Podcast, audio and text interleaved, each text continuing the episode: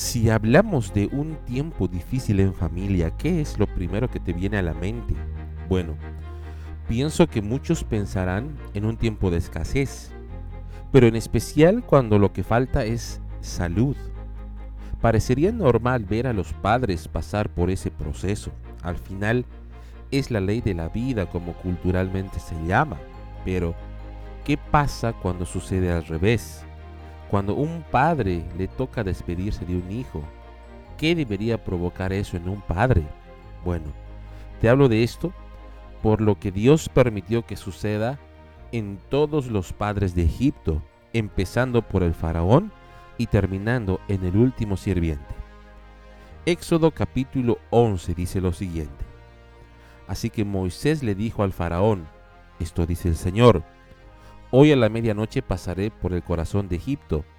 Todo primer hijo varón de cada familia de Egipto morirá, desde el hijo mayor del faraón, el que se sienta en su trono, hasta el hijo mayor de la sirvienta más humilde que trabaja en el molino.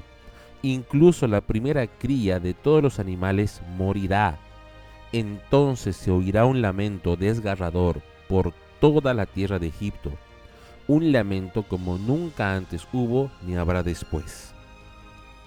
Esta fue la última plaga que asoló Egipto para que finalmente el pueblo de Dios sea liberado.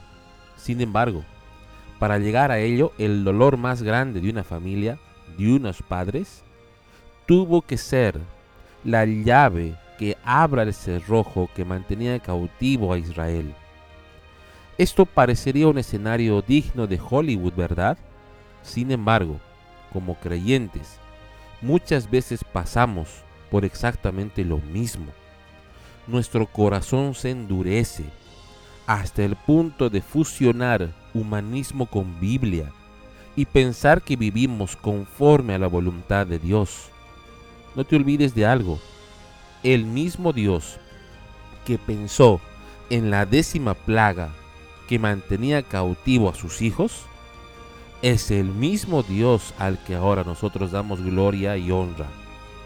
Si hay algo que nos mantiene cautivo de Dios, Él seguirá obrando con el objetivo de que finalmente sepamos lo que significa vivir siendo libres.